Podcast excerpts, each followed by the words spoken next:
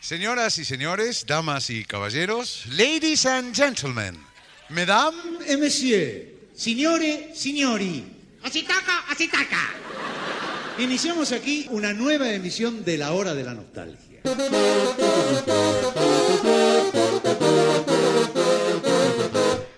Sean ustedes bienvenidos a la Hora de la Nostalgia, el podcast donde hablamos de Lelutier. Bienvenidos a un nuevo episodio de este podcast al que hemos llamado La Hora de la Nostalgia. Yo soy los instrumentos electrónicos de Luthier. Y estoy con mis compañeros que no sé quiénes son. Yo ando a cuerda, instrumentalmente hecho a cuerdas. Hola, buenas noches. Yo sería los vientos. Los vientos. Ah, mira. Sí, sí. Sopla, sopla. Vientos de norte, sur, este y oeste. Bueno, ¿qué tal? Mi nombre es Leo de Becky y yo te percuto. Apa. Porque yo soy la percusión. Sentite esta. Epa, amigazo. Qué bien que suena, ¿eh? Sí, sí, sí. Y entonces, el columnista, ¿quién vendría a ser? Yo soy Carlitos Núñez, el tubófono silicónico cromático.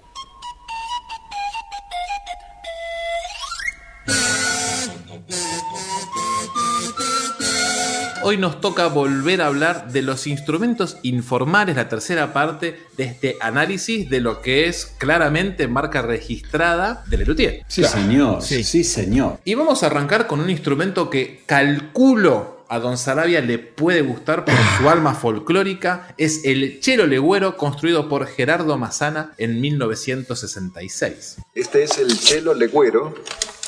Es un chelo hecho con un bombo legüero, un bombo argentino. Bueno, un diapasón de chelo y suena así.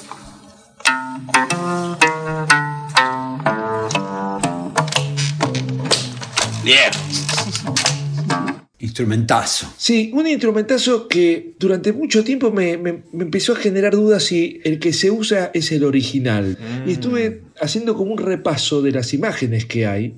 Y me doy cuenta que sí, que, que el original lo tocan, por supuesto, en Más Tropiero que Nunca está, en, luthierías también lo usan. Pero, por ejemplo, en, en el Pepper Clemens, de Por Humor al Arte, aparece un chelo legüero que no es ese original. Yo tengo la explicación para darte. ¿eh? ¡Apa! Me gustaría escucharla. Apa, amigazo. A ver. El chelo legüero tiene dos versiones. Acuérdate que en la sonata Opus 44 Sí. aparece Carlitos con, con el chelo legüero al cual Ernesto le arranca las cuerdas. Instrumento que, Sí. que no suena, es un instrumento de adorno y las cuerdas tienen solamente un, un velcro para arrancarlas.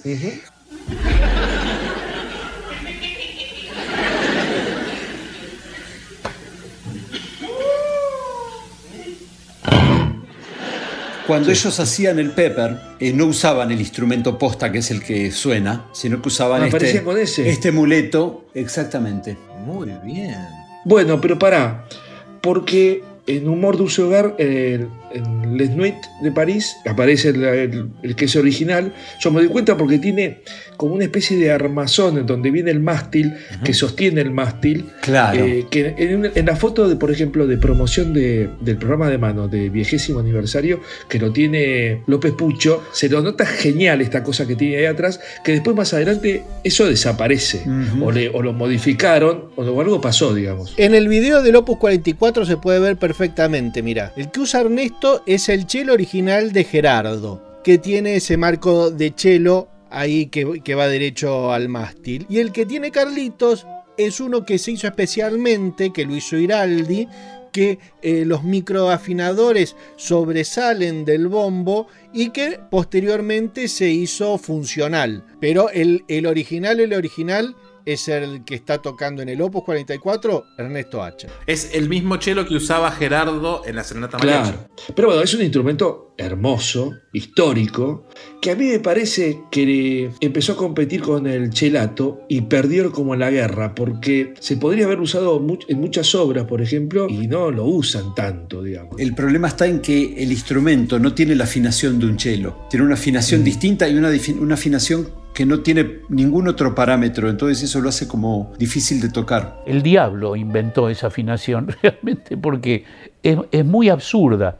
Son cuatro cuerdas que están afinadas sol, do, fa, do, y dos veces la misma nota, el do, sol, do, fa, do. ¿Por qué se afinó así? Eh, habría que habérselo preguntado a Gerardo Massana, que fue el que lo construyó. La primera obra que, tocó el Chero Legüero, creo que es la primera obra en la cual se estrenó, fue Piazzolísimo que era una obra que tenía Chelo Legüero contra Guitarrona da Gamba, era una parodia a los tangos de Piazzolla, que nosotros adorábamos, nos encantaba. Y, entre Jorge y, Gerardo escribieron ese tango eh, piazzolísimo.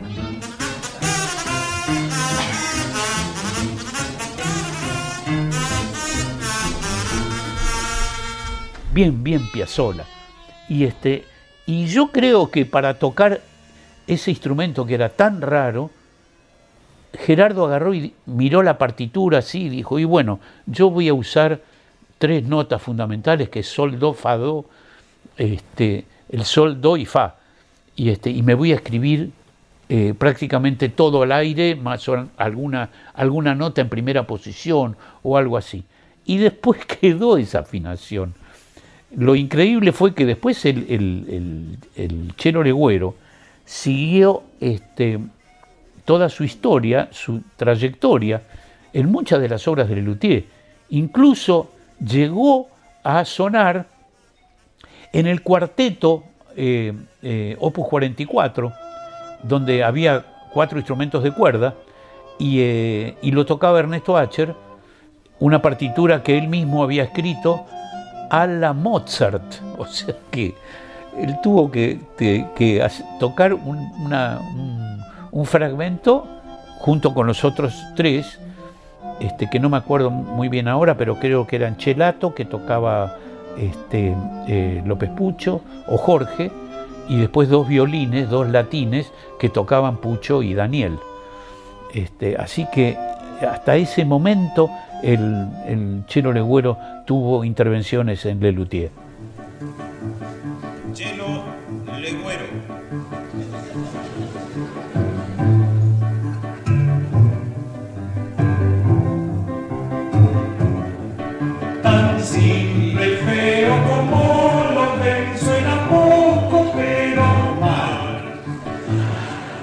Escuchamos, ahora el editor nos pone un fragmentito de Teresa y el oso Ahí vamos a ver que se usa como contrabajo con, con arco.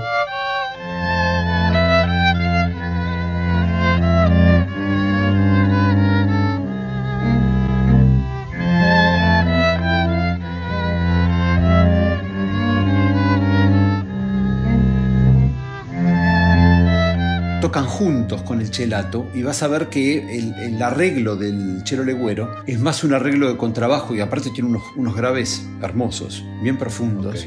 Por eso a mí me parece que el, instrumento que le competía al chelato era el contrachitarrone da gamba, que al aparecer el chelato, pum, vuela, desaparece. Este instrumento juega otro, otro papel, jugaba más de bajo.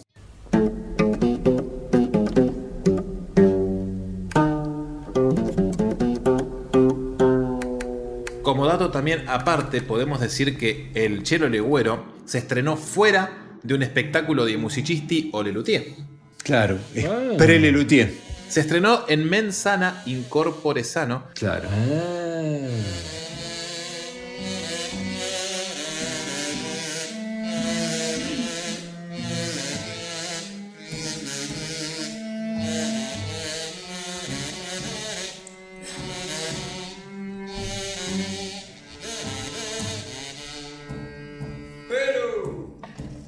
¿Alguien recuerda la historia de cómo nace el instrumento? ¿Usted? No. Ay, yo pensé que Vargas, que era tan estudioso. que no? Malena Mazana le regala. Es cierto. le había comprado un bombo a Gerardo de la casa de Santiago. Malena al tiempo lo ve en Mensana Incorpore Sano convertido en este engendro. Digamos, un hecho bastante parecido a lo que vivió después Seba Mazana con su cornetita, el, la danza del moscardón. Exactamente.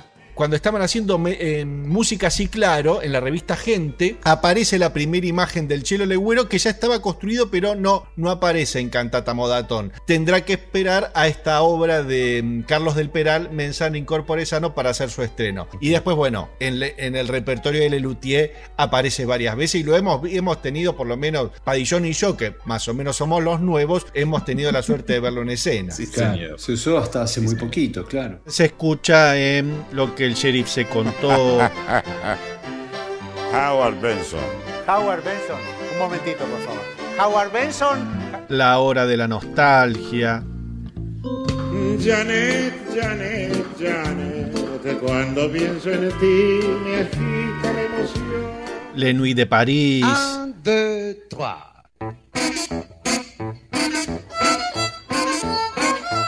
Ella me engaña con otro y, y tantas otras. Algo me dice que en su vida hay otro. Ella me engaña con otra y tantas otras. No, no son tantas, ¿eh? pero bueno. Ella me engaña con otro. Con otro más. El segundo instrumento que vamos a analizar o charlar hoy es el Omni, el objeto musical no identificado que se estrena en donde sino en Blancanieves y los siete pecados capitales en el Polen ya se esparce por Mira cómo se apuró a nombrar el espectáculo. ¿eh? Que es un instrumento absolutamente bizarro. eh. Sí. Bueno, el Omni es un, como una especie de inflador de bicicleta. Es un émbolo neumático que expulsa un tapón de corcho en el extremo del tubo. Eso está agarrado por un piolín y es el efecto de eh, cuando se descorcha una botella y que es un mero efecto sonoro. Y ya está. Como cuando hablábamos del shoephone, si, si era un instrumento o si es un efecto de sonidismo, lo podríamos llamar, ¿no? Tal cual, que se usó solamente en dos obras, en la que nombramos antes y en la de Wildstone, y ya. Los ruidos del laboratorio eran muy lindos. Y tenía ese gag tan simpático de Carlitos mirando cómo funciona y que se pega un corchazo.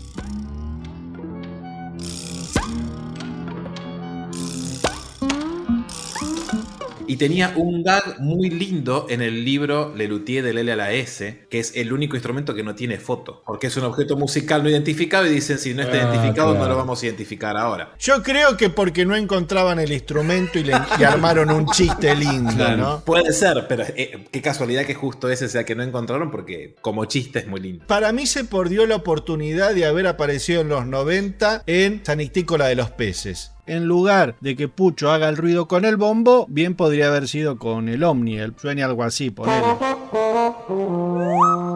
Sí. ¿Cómo lo llevas? Eh. Porque pensá que era un instrumento que había que cargar. No, Porque bueno, tenías que meter un- de vuelta el corchito y qué sé yo. Entonces, Y ¿dónde lo lo, tenés llevas? cargado. Claro. Pero lo, lo usás una vez. Pa- claro, y, Y sí, bueno. sí, se, se usa una vez sola. No. Pero después lo podés volver a cargar. Pero tenés tiempo. Planteo situaciones que seguramente los luthiers que piensan como yo plantearían. No, ni se acordaron que existía el Omni para 1994. Vamos a seguir analizando instrumentos en este episodio de Informales. El que nos toca ahora es el cascarudo, inventado en 1975 por Carlos Núñez Cortés. ¿Para qué obra teatral? Para Teresa y el oso, Ernesto y Marcos le comentan a Carlitos que iba a aparecer este animalito en la obra, entonces le pidieron un instrumento que imitara los sonidos del cascarudo, el cascarudo que es como una especie de escarabajo, ¿no? Claro. Bueno, y entonces él se junta con Iraldi y empiezan a ver cómo podían imitar el sonido del cascarudo. Arman este pequeño engendro y que después de- había volado el, el- el personajito de la obra y bueno, de- deciden incorporarlo a los efectos de poder utilizar el instrumento. A propósito, ahí viene el cascarudo.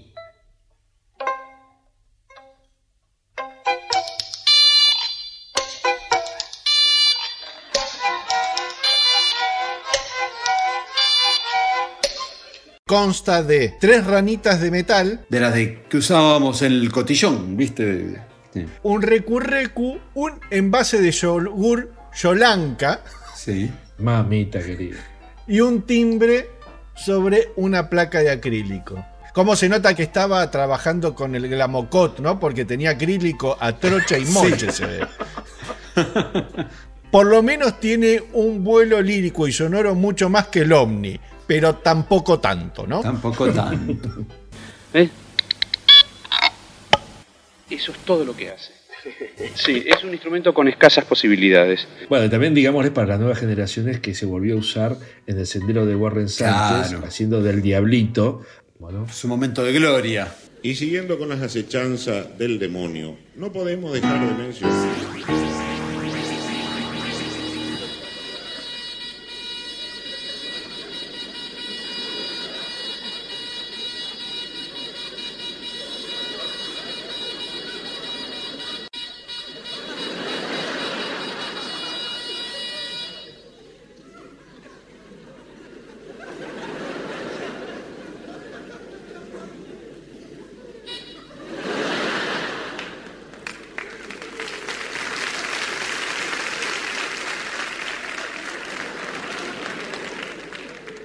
Muy bonito ese diablito, hermano. ¿eh?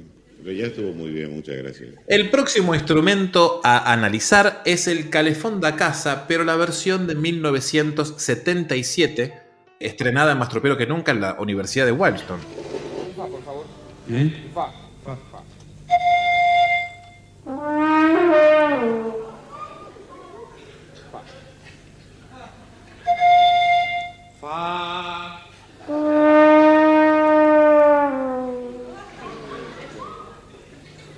Abrí más la caliente.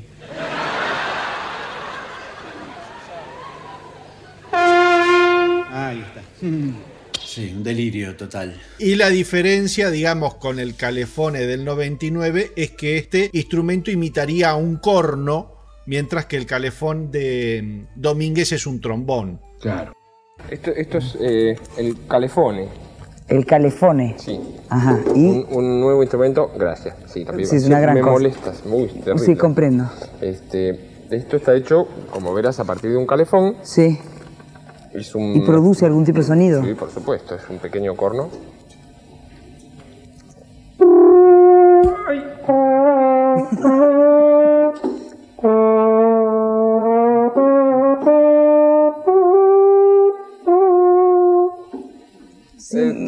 A, veces, en general suena mejor, hoy no, pero... Pero muchas veces sí. Sí, este, bueno, estas son las llaves, este, la campana, la caliente, fría y mezcla. Este, y la válvula de desagote por acá. Ajá. El se- de 1977 es un corno que aprovecha la serpentina del calefón, el caño de- del instrumento. En un punto le cortan la serpentina y le sueldan el- la, la pistonera, digamos, de un... De un corno. Exactamente. Lo hemos comentado ya eh, cuando hablamos de Master Pero que nunca, pero vieron que, que era un instrumento muy falible. Hemos escuchado versiones en las cuales este, cuando Ernesto ataca con el instrumento y no siempre Sí. salía la nota que debía salir. El Rus Brothers presenta.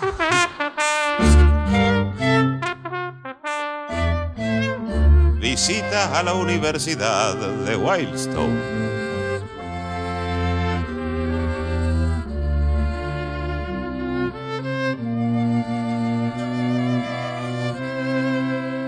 Los invitamos hoy a conocer la antigua y tradicional Universidad de Wildstone.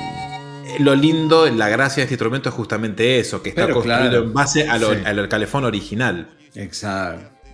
Pero es un instrumento que el diseño se emparenta con los instrumentos de Gerardo, digamos, ¿no? Con, con la máquina de tocar, con el dactilófono, con el chelo legüero, digamos. Sí, que es mantener la propiedad del, del originalidad. Exacto. Claro, Donde claro. no, hay, no hay trampa, digamos. Es el, es el Claro. instrumento. Idea de Ernesto Acher, ¿eh? hay que decir, de este instrumento. Idea de Ernesto Acher, pero lo realiza Iraldi, Iraldi, ¿verdad? claro. Sí, sí, Sí, claro. Y se usó poco, parece, porque, digamos, en- solo en la Universidad de Winston. Sí, señor, solo ahí. Ah, mira. Una pena.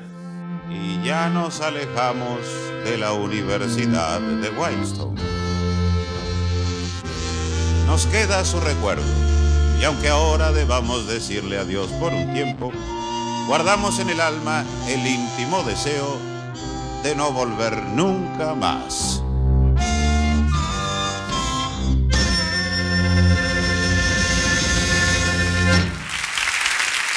El instrumento que vamos a analizar después también duró poco, que es Antenor, el robot musical construido por Iraldi, que para la época, creo que lo hablamos en su momento, era un delirio.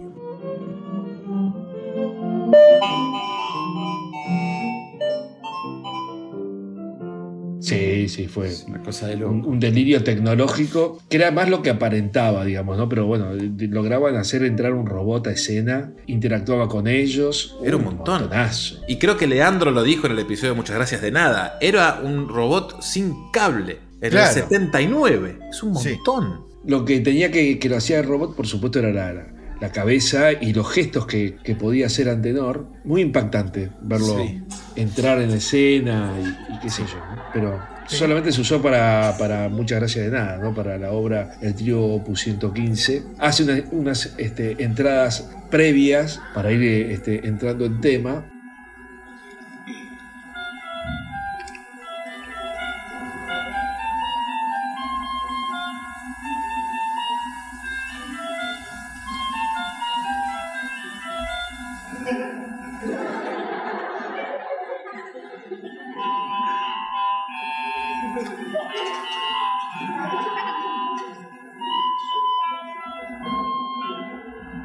A mí siempre me llamó la atención que no saliera a saludar, ¿no? Eh, Despedo salía al escenario. Sí, por supuesto.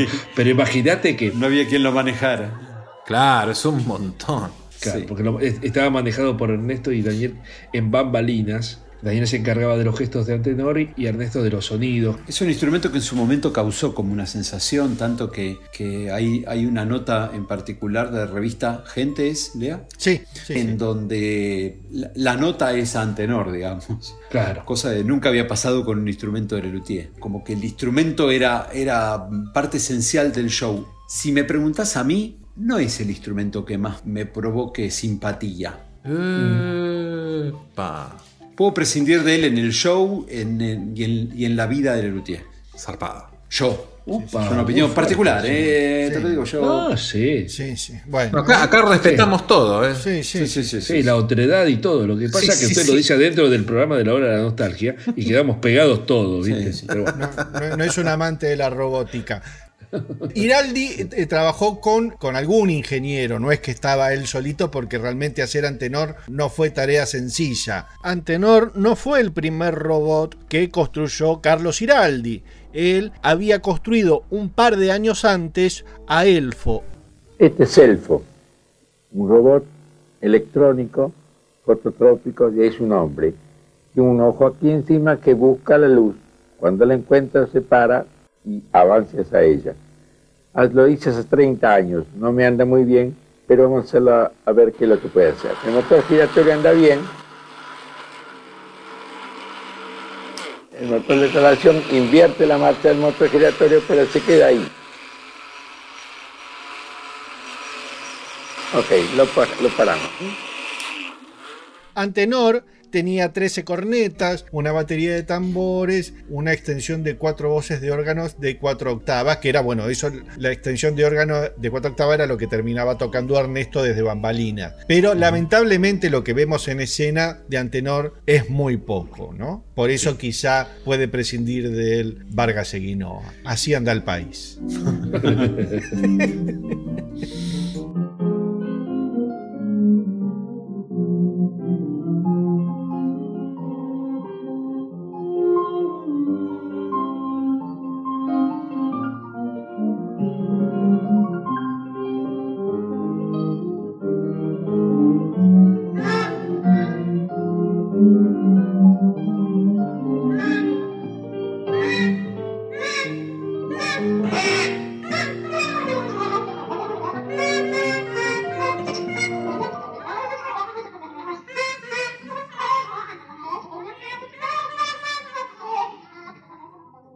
Antenor pereció en la última función de Lelutier hace muchas gracias de nada en 1980 en México y Sí. para Expo Lelutier Hugo Domínguez tomando la cabeza original rehizo el cuerpo de- del Claro. robotito que este, volvía a tener las partes electrónicas y funcionaba eh, la, la parte de gestos. Y hay que decir que se llama Antenor por las antenitas que tenía, ¿eh?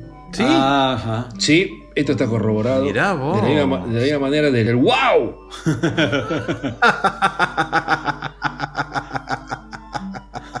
bueno, muy bien, lindo dato, no lo sabía. Nosotros decimos que, que Antenor dejó de existir en la última función. Creemos en realidad que fue al revés. En el UTI venía haciendo funciones y un día murió Antenor y a la otra función no salió. Es muy raro que justo en la última decidió plantarse, echar humo. Claro. Y, no, po- Lo que pasa es que te saca, te saca como 15 minutos de espectáculo si no es tan tenor. Y bueno, y habrán hecho.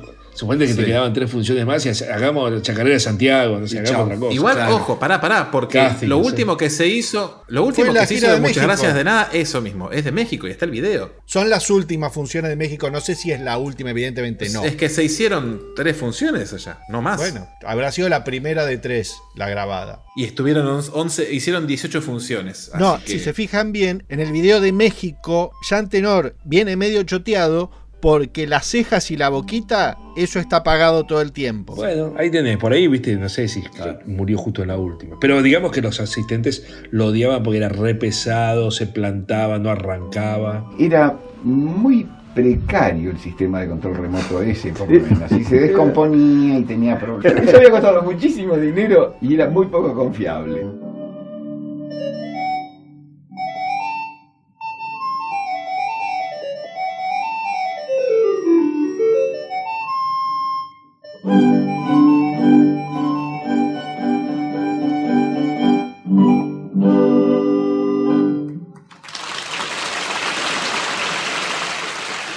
Hablando de instrumentos increíbles, el próximo que vamos a analizar es el órgano de campaña de 1981, construido por Iraldi y Núñez. ¿Y en qué espectáculo se estrenó, Don Sarabia? Y se estrenó en el mejor espectáculo de Luthier, que es Luthierías, en la obra La Marcha de la Conquista. Siempre guardo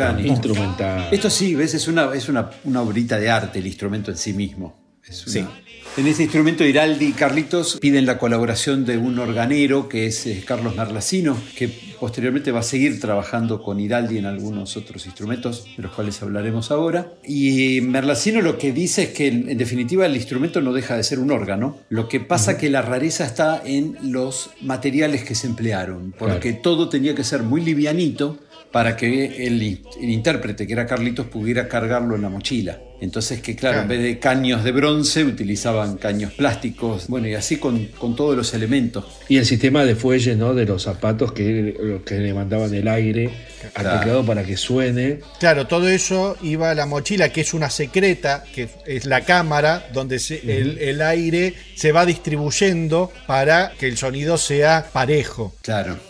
Y tiene un sonido muy precioso también, muy, muy dulce, ¿no? Sí, sí. El tema de, de que sea una marcha militar estaba buenísimo porque lo- los obligaba a marchar y esto le daba Claro. la posibilidad de meter el aire este, Claro. al órgano. Sí, Está sí, sí. buenísimo. Ah, una perfecta. Todo, Sí, sí, sí. sí, sí, sí, sí. Espectacular. Era hermoso caminar enamorados. Un, dos, un, dos. Quierdere, quierdere, quier, quier, te quier, te quier, te quier mucho. Ustedes que lo vieron en vivo, ¿qué recuerdos le quedó? Ah, una locura. Oh, imagínate que abrían el show con eso y, y nada, y encima cuando después el tipo sale caminando y empieza a deambular por el escenario y te das cuenta que el sistema de las mangueras que tiene, que, o sea, no puedes creer. Era, era muy chistoso verlo, ¿viste? Con, con- Sí. con- zapateando con, con esos fuelles. Sobre todo, a ver, Juan, cuando se abre el telón y él aparece tocando y está la carcasa del- camuflada adelante, que ya contamos que cuando eso se levanta salen dos piecitos que son los de Daniel Eisenberg. Eso también era muy gracioso. porque- y cuando él se baja de esa mini tarimita que tiene, donde lo tiene un poco apoyado, y arranca a caminar, no, no puedes creer. Sin embargo, De la Pucelle alcanzó a imponer el uso del órgano de campaña, sin duda gracias a la facilidad de traslado de dicho instrumento.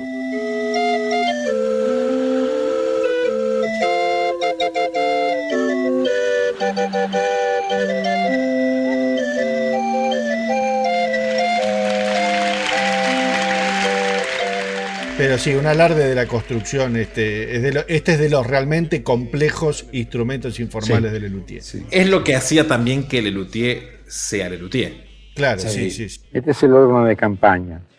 A pesar de la complejidad que tiene este instrumento, es el que más quiero. ¿Por qué? Porque se le de acuerdo exactamente a los planos que hicimos de él. ¿Ustedes creían que era muy fácil hacerlo? Ah, muy difícil. Ahí dejo los planos.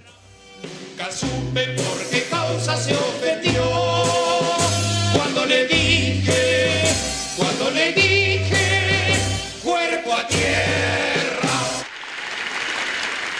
Muchas Gracias de Nada se estrenó Antenor. En Luthierías aparece el órgano de campaña. Y después en Por Humor al Arte salen con la marimba de Cocos, que también es una cosa maravillosa hecha por Iraldi Núñez. El Glockencoco. Justamente, antes que nada quiero recordar una especie de injusticia que, hubo acerca de- del bautismo del instrumento. Cuando terminamos de construirlo, eh, y yo lo bautizamos Glockencoco, porque era el, nom- era, el nombre era una parodia al Glockenspiel de la orquesta, que no es otra cosa que un xilofón, pero de campanitas de metal. Entonces a nosotros se nos ocurrió que el Glockencoco era nuestra versión del Glockenspiel eh, eh, orquestal. Pero por alguna, por alguna de esas razones que nunca quedan bien claras, a mis compañeros no les gustó el nombre.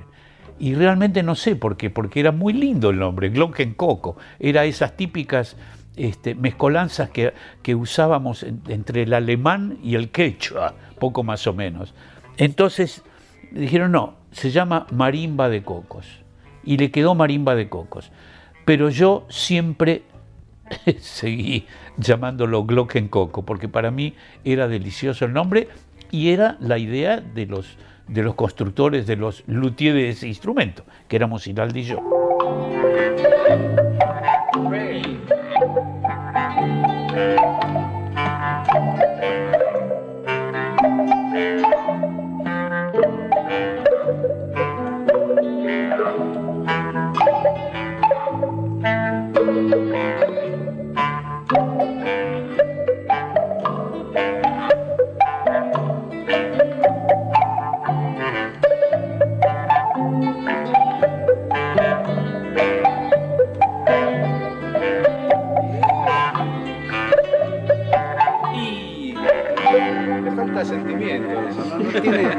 para, hacer un ensayo les digo que bastante bien, ¿eh?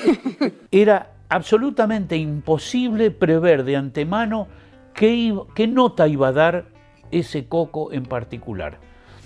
Teníamos que vaciarlo, terminar de sacarle toda la copra, hacerle las dos incisiones en los costados, que era la que le daba el sonido, y ver qué, nota, qué notas daba.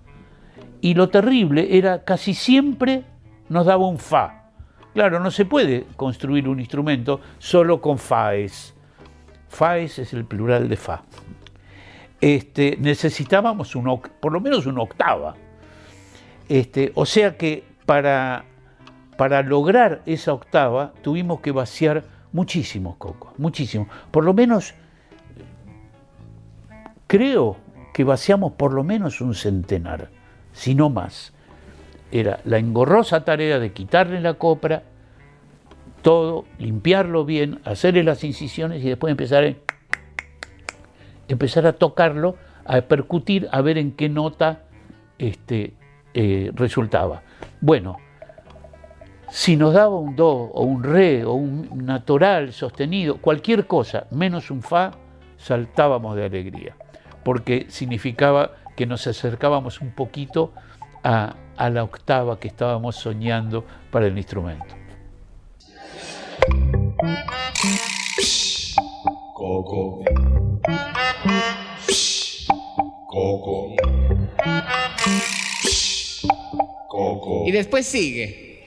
Una gran proporción de cocos resultaban inservibles o no vibraban o estaban desafinados, estaban entre el fa y el fa sostenido, una cosa así, este, o coincidían con el maldito fa. desechamos un montón. Los cajones de cocos se amontonaban en el taller, por todo el taller. Había coco y, además una, un olor a, a, a copra impresionante. Este, invadía no el taller, todo el edificio. Los nativos también emplean el coco como medicina. Las propiedades curativas que se adjudican al coco son tantas que este fruto solo se vende bajo receta. Este, nosotros teníamos un afinador, cuando terminaba de, vaciarse el coco y ya estaba armónico, lo percutíamos y mirábamos el afinador más o menos por dónde estaba y, este, y entonces ya le poníamos el cartelito al, al coco. Eh, del, del do para abajo, do, si, si bemol, la, la bemol, sol, eh, los cuatro o cinco cocos más graves, eh, fue muy difícil encontrarlos. Eran unos, eran unos cocos francamente grandotes. Yo me acuerdo que me traje de Perú, de una gira por Lima, me traje la, maleta mía llena de cocos. Este, lo- los cocos más grandes, que los encontramos allá, los compramos en un mercado de allá. Y esos nos proporcionaron la, la primera, este, eh, los primeros sonidos del instrumento.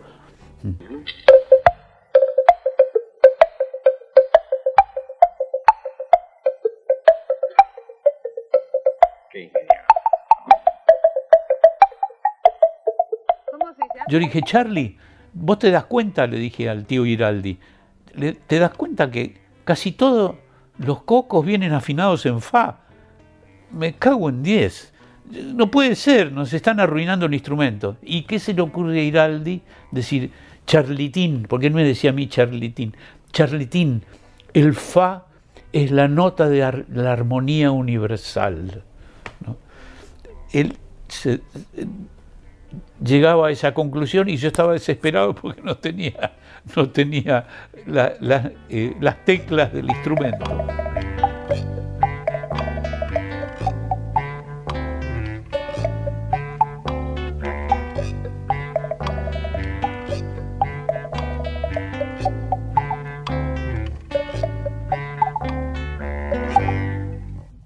También participó en La Princesa Caprichosa, ¿no?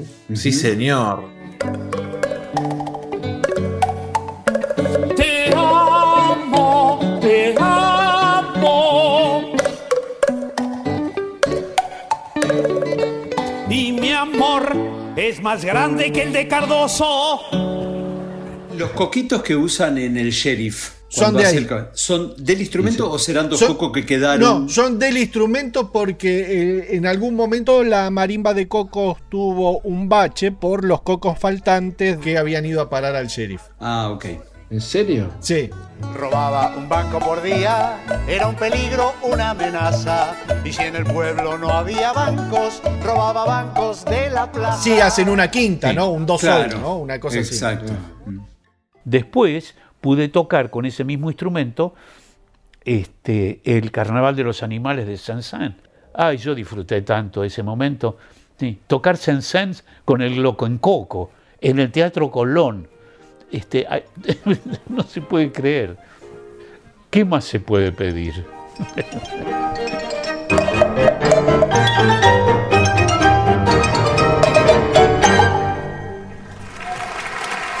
Otro instrumento de por humor al arte que tampoco es tan instrumento es el narguilófono, también hecho por Hiraldi y Núñez.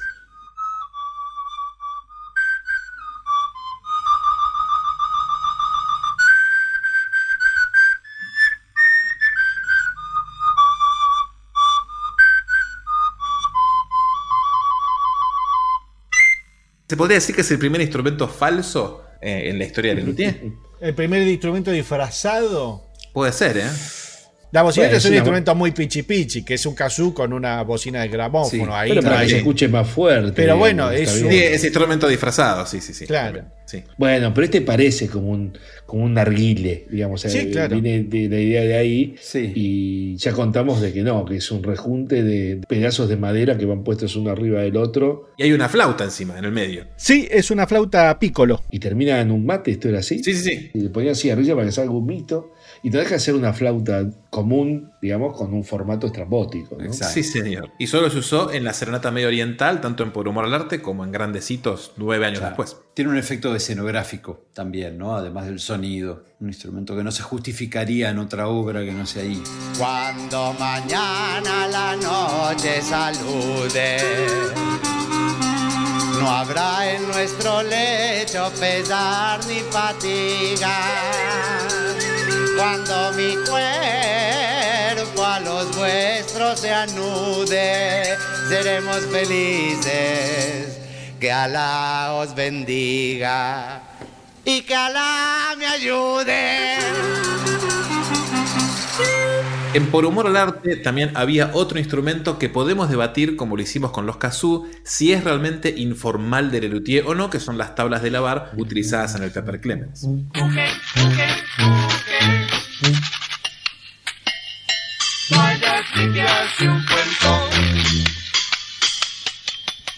Porque la tabla de lavar ya se usaba hace muchos años en el jazz viejo de, de New Orleans, de Estados Unidos.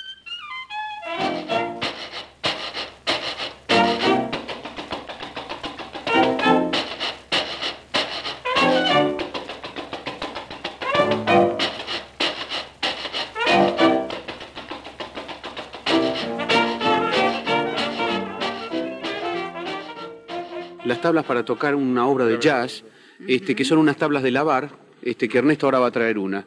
Una tabla de lavar que la hemos este, cubierto con una hoja de hojalata y después la tocamos con dedales, eh, nos ponemos en los dedos dedales, y este, es un instrumento que ya se tocaba en, los, en las orquestas de ragtimes. Es esta que está aquí. A ver, ¿la vemos? Sí. ¿Me permite, caballero? Sí, sí. Este, esto se coloca así. Esos son dedales son de dedales, costurera. dedales, Sí, sí, sí, Sí, dedales, dedales dedales. de- de coser. ¿No? Y entonces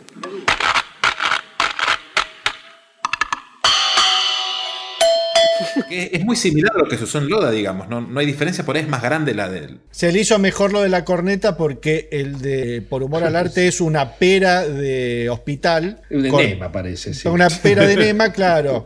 Pegado a un caño, pegado a una boca de corneta. Mientras que las de las obras de ayer ya es como una corneta de bicicleta mucho más linda, ¿no? Sí, sí. Sí, claro. Los que se usaron en, en las obras de ayer tienen un agarre, ¿viste? Que, que Sí. se lo ponían como en la axila para sostenerlo. Eh, los otros no. Ellos lo tocaban de parado en las obras de ayer, mientras que en Por Humor al Arte quedaban sentados. Sentados, claro. Se lo apoyaban claro.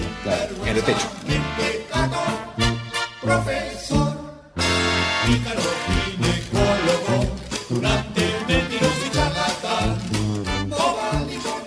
Es parte de los instrumentos del ESLU, pero informal de Sí. ellos no.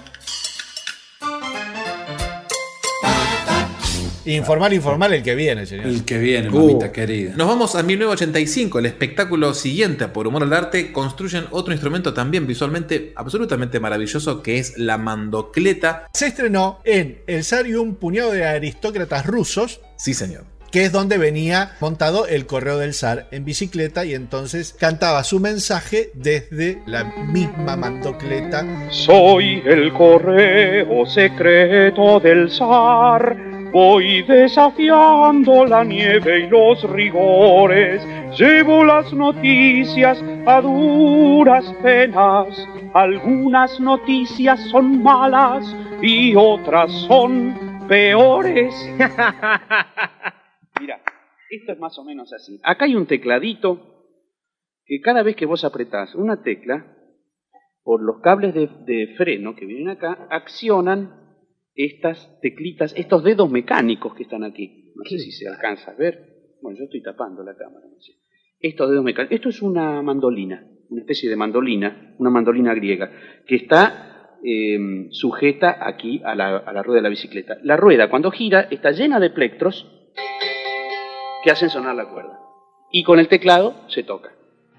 La mandocleta. Qué lindo instrumento. Eh, la idea de construir una bicicleta musical fue del tío Iraldi. Así lo llamábamos nosotros. Iraldi se propuso, casi como una exigencia, ¿eh? que, todos los mecanismos del instrumento se basaran o provinieran de la mecánica ciclística, lo cual resultaba eh, un desafío impresionante. Eh, así fue como la estructura básica la armamos en una fábrica de bicicletas. Se llamaba Olimpia. Y había el dueño que se llama un tal señor Horacio Bárbaro, que era un fan de Lelutier. Eh, cuando nosotros fuimos a visitarlo, Iraldi y yo, fuimos a decirle que queríamos construir una bicicleta musical, se puso medio loco, estaba encantado de la idea, y entonces nos facilitó un, taller solo para nosotros. O sea, para que nosotros pudiésemos trabajar allí y desarrollar el instrumento. Y puso todas las herramientas a nuestra disposición. Incluso nos dio un ayudante para que le pidiéramos a él lo que necesitábamos. Lo primero que se nos ocurrió fue aprovechar el giro de la rueda trasera de la, de la bicicleta para accionar eh, mediante unas, una especie de uñas de celuloide algún instrumento de cuerda. Eh, en un negocio de San Telmo en, conseguimos un buzuki, un buzuki que es un instrumento eh, griego, es una especie de mandolina, pero que tiene la tastiera muy muy larga, cosa que la necesitábamos para poder desarrollar luego la idea de los deditos. Bueno, entonces la adosamos a la rueda trasera de la bicicleta, a la cual le colocamos los plectros de, de celuloide en la rueda de tal modo de que cuando giraba la rueda, los plectros tañían las cuerdas produciendo un sonido que parecía un trémolo, como las mandolinas. Así. Pero lo que más nos costó fue las notas individuales, cómo hacerlas. Para lo cual eh, armamos un teclado, lo diseñamos y usamos un mecanismo idéntico al freno de las bicicletas. O sea, que si desde de adelante nosotros apretábamos una tecla, había todo un, cañito de transmisión que accionaba atrás en la mandolina un dedito mecánico que apretaba las cuerdas de la mandolina. Fue muy, muy difícil, pero no, nos divertimos como locos resolviendo justamente ese tipo de, de, de problemas. La construcción de la mandocleta nos llevó mucho tiempo, creo que por lo menos estuvimos trabajando seis meses o más hasta que tuvimos el modelo terminado. Pero, qué placer cuando entraba el correo secreto cantando y en bicicleta. La gente no lo podía creer.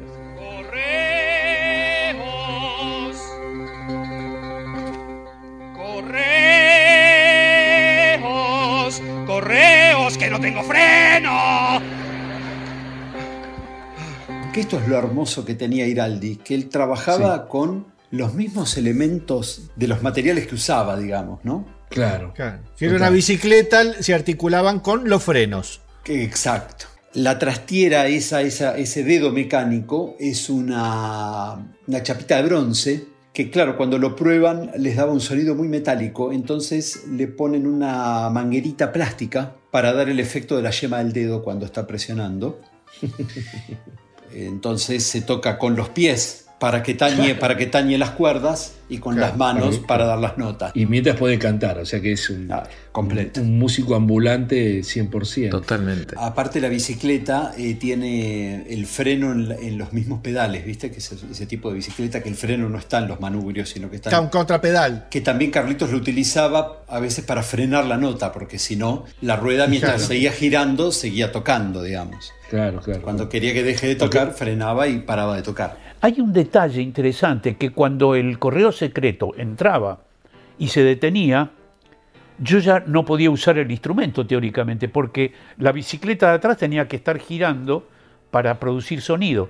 Entonces, eh, gracias a la, a la ayuda de, de, un artesano que vivía en Olivos, que era un, eh, era, era un artesano como nosotros, Juan Carlos Anapios, eh, diseñamos, él nos diseñó para nosotros una especie de triángulo que donde la bicicleta podía montarse y quedaba suspendida la rueda de atrás en el aire.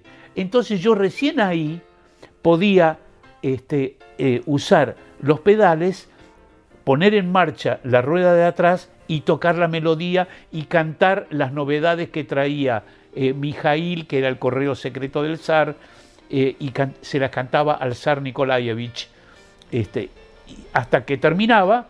Entonces cuando terminaba me tiraba hacia adelante, ese mecanismo se, se recuperaba, es decir, la bicicleta salía de ese estado y ya podía volver a pedalear e irme del escenario. Esto era lo único que me faltaba. ¿Qué le pasó? Los lobos. ¿Lo atacaron? No me orinaron. Seremos comunistas desde esta fecha. ¡Vivan los izquierdistas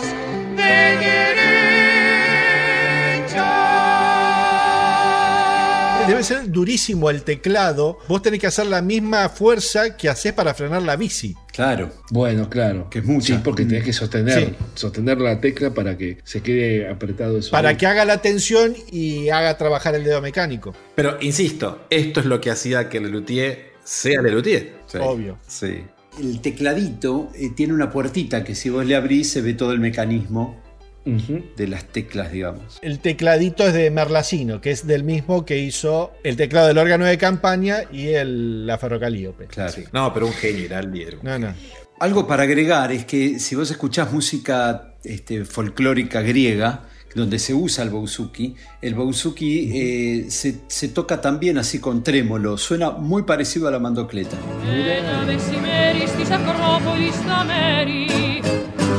Από ληστές κάναν τις πέτρες τις ζεστές ημέρι.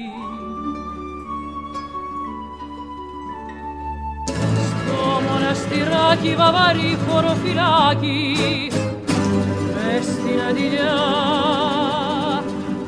ορεύουν μπρος το βασιλιά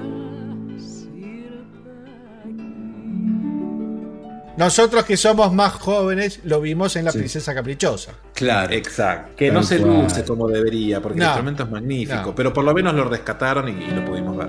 Pero Cardoso me mata con su físico de atleta. Cuando me da serenata mientras anda en bicicleta.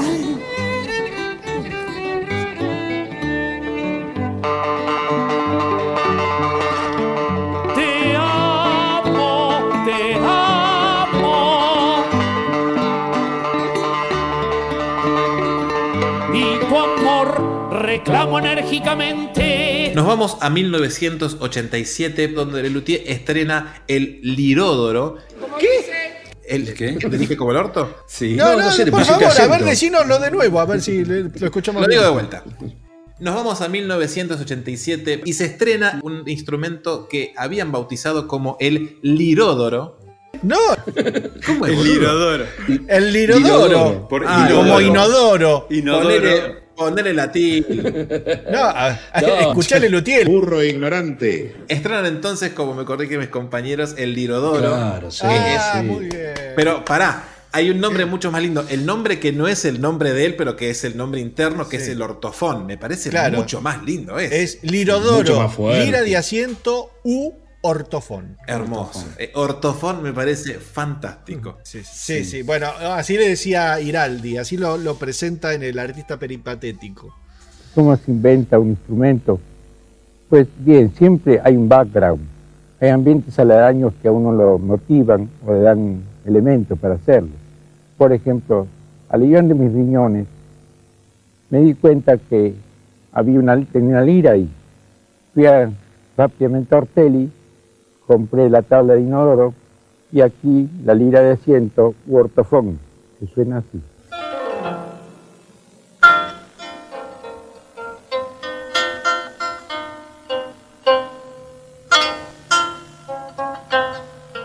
Suena un poquito como un instrumento japonés. El koto. Una lira de ocho, ocho notas. Al aire. Todo dependiendo Sí. de la, del micrófono. Es simpático, sí. Porque da ese sonido medio oriental, digamos, que les viene genial para la iniciación de las artes marciales, que es donde hace su debut.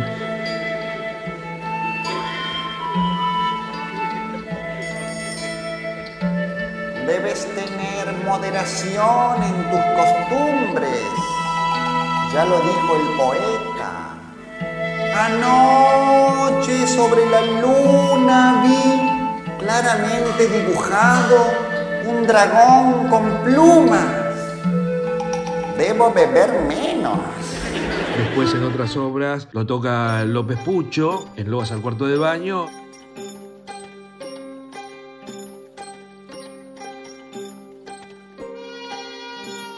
Y Carlitos. No has entendido nada, eres un animal. Venías a una cruzada y no a turismo sexual. Es un instrumento que me parece que visualmente paga un montón porque uno se da cuenta que es una tapa de un inodoro y es muy gracioso ver ese adminículo convertido en instrumento. Sí.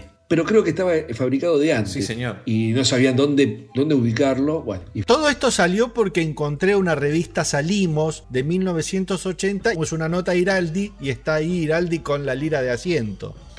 Ah, mira. Pero claro, el instrumento recién aparece en escena siete años más tarde. Claro. y sí, muchas veces sucedía. Bueno, este es, un- es armamos esto y ¿dónde lo ubicamos? Bueno, hubo que esperar un par de espectáculos Mira. para, para ubicar al instrumento. Corrió buena suerte, digo, porque apareció en dos obras más. O sea, bien Sí. por el ideador. Nos atamos un par de años y nos vamos a 1994, que nos recibe un encanto con humor con dos instrumentos de Iraldi, siendo el primero que aparece en escena el bajo barríltono, que visualmente también es una cosa maravillosa. Interesante cómo se les ocurre de vuelta un instrumento que tenga que deambular, ¿no? Claro. Sí. El barril está buenísimo. Encima hace de púlpito, digamos, o sea que lo lleva como un cura, digamos.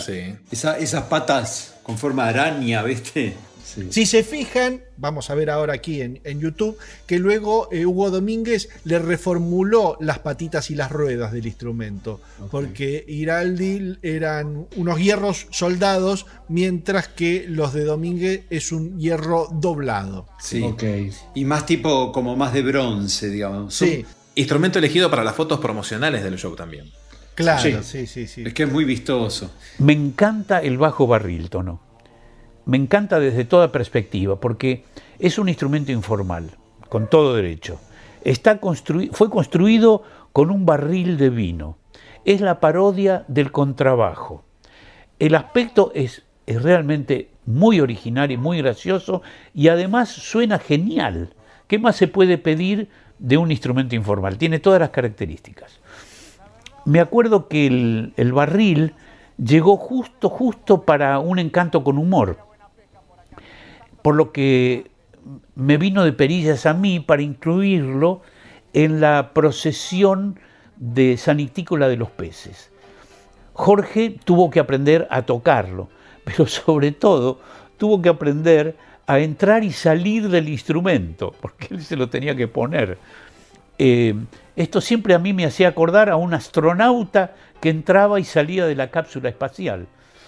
Este, se necesitaban dos o tres asistentes para enhebrarlo a Jorge en el instrumento, ponérselo desde arriba. Jorge ponía las manos así y salía y de pronto aparecía por el otro extremo. El barriltono era un instrumento muy versátil y muy afinado, porque era, era como un contrabajo. Por eso es que yo cuando lo escuché dije, Dios santo, esto es hermoso. Este, yo entonces quise resaltar esa virtud de instrumento, pero afinado y, este, y, de muy lindo sonido, muy lleno y demás. Y entonces le escribí un pequeño preludio este, para justo cuando nosotros teníamos que cantar este, uno de, los fragmentos de San Ictícola, Jorge tenía todo un, un preludio de ba- barril tono solo, solista. Este, y además para que se luciera un poco él mismo como instrumentista. Un voto de aplauso para Carlitos Ciraldi que imaginó esta belleza. Hemos venido en el día del santo para rezarle al santo en su santo.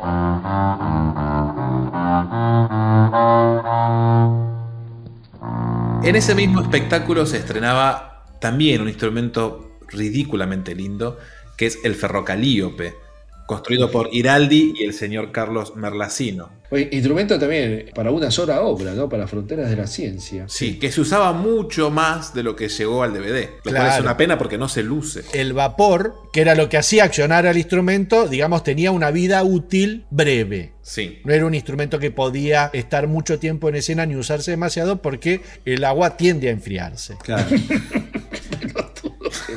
Sí, sí, totalmente. Sí. Claro, es una eh, estupidez, pero es la realidad, señor. Sí. Yo recuerdo que Carlitos Iraldi solía observar con verdadero deleite a los legendarios barcos a vapor que surcaban el río Mississippi, esos que tenían las aspas grandes, eh, los del libro de las aventuras de Tom Sawyer y demás.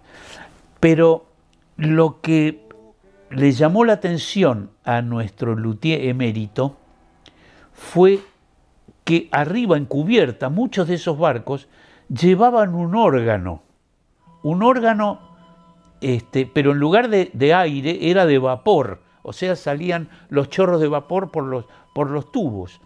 Claro, porque eh, estos órganos estaban alimentados este, justamente con lo que sobraba en el barco, que era vapor de agua, que era lo mismo que eh, lo que hacía navegar eh, a la nave.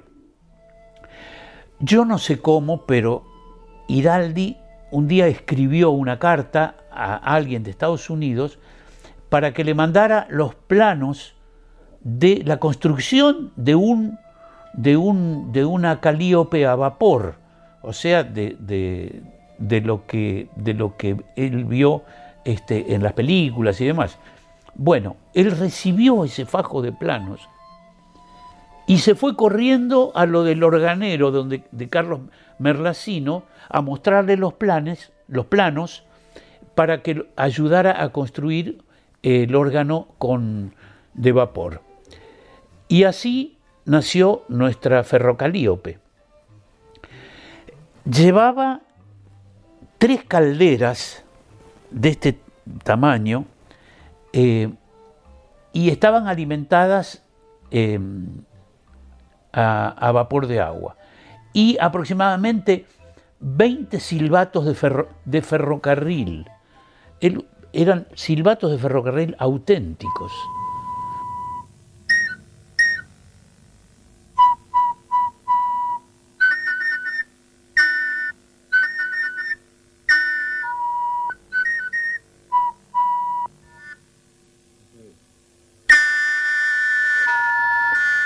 Ahora bien, la ferrocalíope era un engendro peligrosísimo, porque cada nota que yo tocaba salía un chorro de vapor de agua a 100 grados centígrados.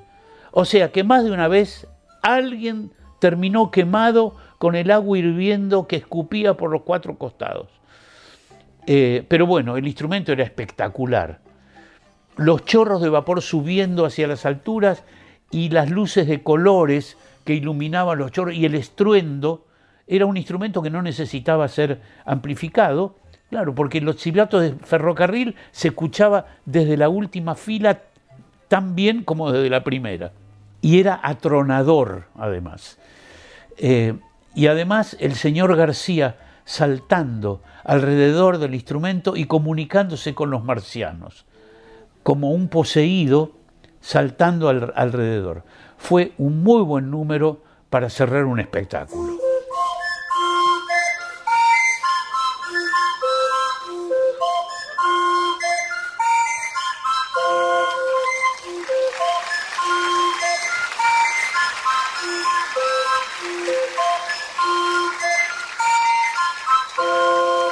Eh, marcianos, están allí.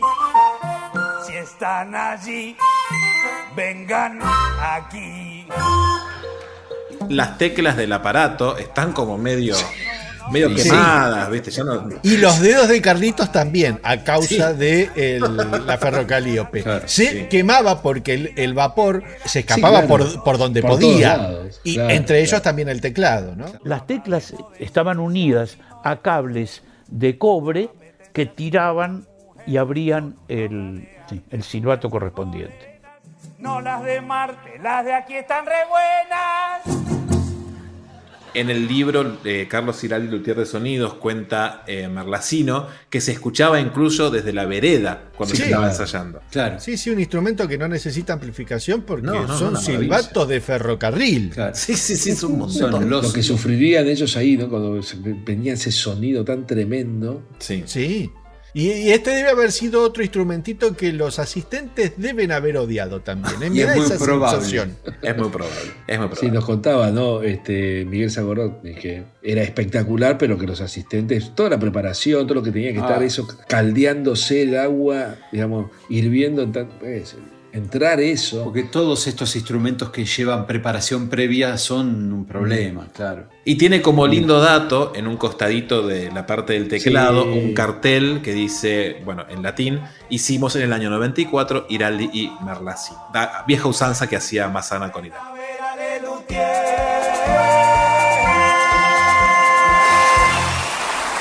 Carlos Iraldi, luthier de Lelutier durante muchísimos años, fallece el 4 de diciembre de 1995 y en el año 96, sobre una idea de Iraldi, Héctor Isamu construye el campanófono a martillo para bromato de armonio. Oh, Señor, ten piedad de este pobre monje.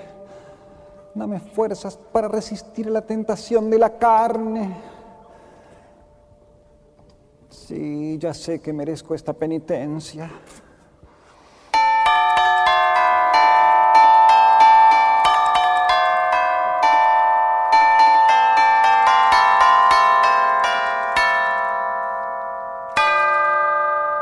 Que también es un instrumento maravillosamente lindo. Hermoso, sí. Y también de, de gran complejidad, pese a que uno lo ve este, y dice, bueno, es un tecladito que articula un martillito. Bueno, pero ¿sabés todo lo que tuvo que elaborar Isamu para que ese tecladito golpee un martillo? Son todos electroimanes, es un laburo de. Es un laburo de loco. Digamos que los tubos son de bronce posta. Es sí unas campanas tubulares de orquesta, pero en vez de que el, el músico golpee con los clásicos martillos, el martillo está accionado por un teclado que está en el frente del instrumento que articula con un electroimán cada uno de los martillitos y te mando un beso así de grande, ¿no?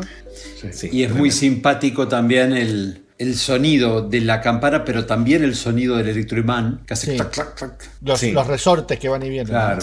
Qué delirio, ¿no? Porque espectacular. Sí, pero además lucía muy, muy bonito el instrumento. Totalmente. Pero mm, debo admitir que me gusta más la versión nueva de Tortosa, porque sí lo veo más como un instrumento penitente por el tema de las cuerdas y todo Claro, bueno, claro. Es más escenográfico.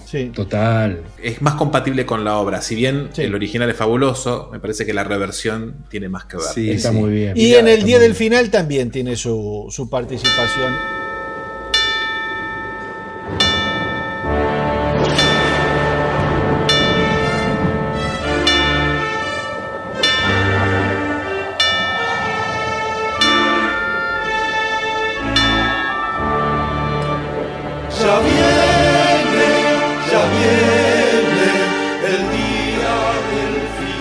Con esto llegamos al final de la tercera parte de instrumentos informales de Lelutier. El año que viene, si todo sale bien, estará la cuarta y si no, más adelante. Recuerden que habrá fotos maravillosas de estos instrumentos, además de lelutier.com.ar en nuestro Instagram, arroba hora de la nostalgia. Y si quieren tomar un café con nosotros, ¿a dónde deben ir, don Juan? Van a cafecito.app barra la hora de la nostalgia y allí pueden invitarnos unos cafés y colaborar con este proyecto que tanto amamos hacer. Tal cual. Y si vos estás este, fuera de los límites de la Argentina, por ejemplo, en países más desarrollados, entras a patreon.com barra la hora de la nostalgia y te suscribís a ese Patreon, vas a encontrar material exclusivo para que nos siguen allí amorosamente y vas a ser un campeón amado por nosotros forever young. Pero las remeras no están ahí, no. No, no. La remera está en, la casa de eh, Leandro. En la casa de Lea. No, no vengan a casa porque no hay remeras, chicos. O sí, pero no ninguna de la hora de la nostalgia. A lo mejor una, pero no más que esas. Tienen que ir a www.lahoradelasnostalgia.flashcookie.com Eso si viven en Argentina, eligen la remera, el color, el talle, todo pimba y te Ah. llega a tu casa. Si viven allá en de los mares, van a lhdln.redbubble.com y ahí te llegarán todas las cosas que la dupla Sarabia de Vicky tiene para vos. Si está viéndonos en YouTube, recuerde por favor suscribirse a nuestro canal, toquen la campanita para estar atento a todas las novedades. Y si está en Spotify, venga a YouTube, que usted va a poder ver los videos hermosos. Toque la campanita o el campanófono. Puede ser. Les pedimos perdón por todo lo que está pasando en el fondo y nos vemos en 15 días con más Hora de la Nostalgia. Y mientras tanto, hacele casos a Carlito Azu Núñez. ¿No seguís la hora de la nostalgia en las redes? ¿Qué estás esperando? A continuación y fuera de programa, Actuará en carácter de solista el maestro Carlos Núñez Cortés. Nosotros sabemos que vos tenés un registro en unas fichas personales de todas las funciones. ¿Desde qué año?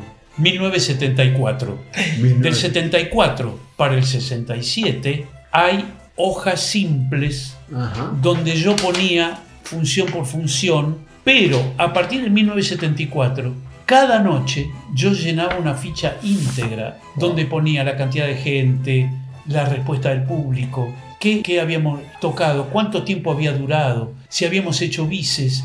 Hoy entró eh, Antonio Gasalla para hacer el, el- así tal, tal o cual cosa.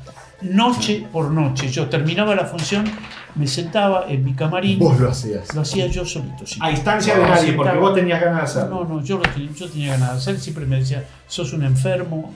No a nadie, no te están- de 1974 al 2017, eh, que fue la Claro. última función que yo hice.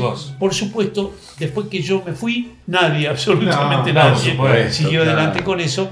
O sea que hay todo absolutamente. Tenés fichas especiales, me imagino. Acá yo lo tengo en sobres, donde es año por año. Todas las funciones. Acá está. Elegí este, este año porque en 1986 yo tengo. Pasaron cosas. Pasó una cosa, pasó una cosa que creo que fue una de las funciones que yo disfruté más en mi vida, que fue como músico. Fue el Teatro Colón. La que fuimos nosotros dos. Ah, Este, Dos veces la. Sí, el ¿La teatro, la entendiste? el teatro, el teatro Colón fue una función y que está acá.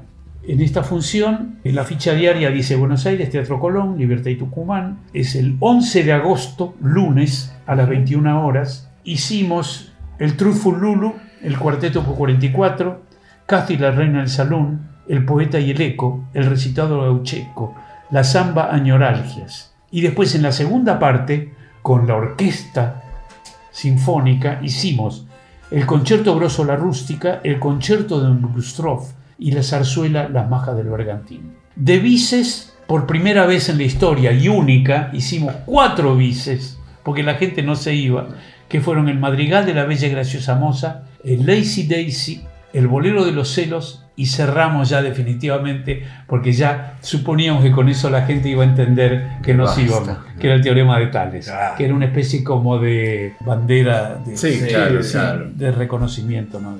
Así que... ¿Y tenés alguna esta fue-? Sí. Dice que la obra fue, que el show fue muy, Muy buena. buena. La Mira, respuesta, la fue, respuesta muy fue buena. muy buena La respuesta y fue muy este- buena. Acá tenés la que La de la mañana. también, la de la mañana. Y Porque esta fue- este muchacho tiene unos Yo problemas hice, hermosos. hice también, Dice hice también la ficha. dice que estuve yo, Sí, no dice. Juancito, No dice, dice. estuvo Juan. Ensayo general con público. Yo no, no, no solía hacer una ficha con ensayos, Claro. con los ensayos. Pero tenía tanta trascendencia esta claro. función que le hice también una ficha al ensayo general con público, donde hicimos exactamente todo lo mismo y solamente un bis, que fue el triunfo la nos mía. costó Sí, me costó muchísimo.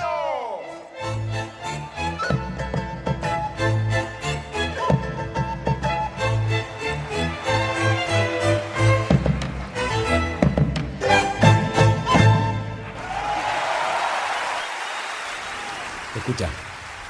Mira, escucha, mira bien, escucha, mira. El Museo de Cera de Lelutier. Suspenso. Violencia. ¡Pim, pam, tome, maricón! Unos días más tarde, el barco llegó efectivamente a la ciudad de Nueva York. Ante el inminente encuentro con su hermano gemelo, Johann Sebastian le dijo al capitán, por favor, capitán, si llega a encontrarse conmigo en el muelle, le ruego que me avise, pues se trata de mi hermano. Franz der Tutti Frühling. El crítico musical del periódico Die Wiener Zeitung hizo el siguiente análisis de este lead. Escribió. La canción comienza con un tema muy bucólico que describe el paseo del protagonista por un prado lleno de flores. El segundo tema es el tema de los pajarillos del parque que lo saludan a su paso. Repentinamente el segundo tema es interrumpido por la aparición del tercer tema, de un carácter amenazador. Es el presagio de la tormenta. Luego aparece un subtema que no presagia tormenta. Es la tormenta. Nómbreme usted el animal que no es toro ni cebú. La machaca. Que para ayudar la salud y para que a usted le aproveche. Le da la carne y la leche en generosa actitud. Tiene cola y cuatro patas y cuando muge hace mu. La machaca cuando muge hace machacú, machacú.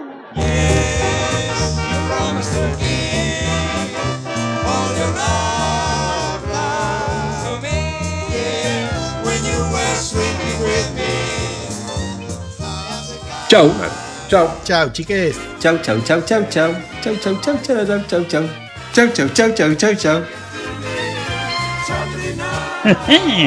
Así termina un episodio más del podcast de Lelutier.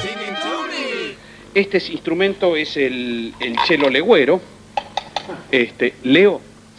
Bueno, toca una vez más el cascarudo y listo. A ver. Ahí está. listo.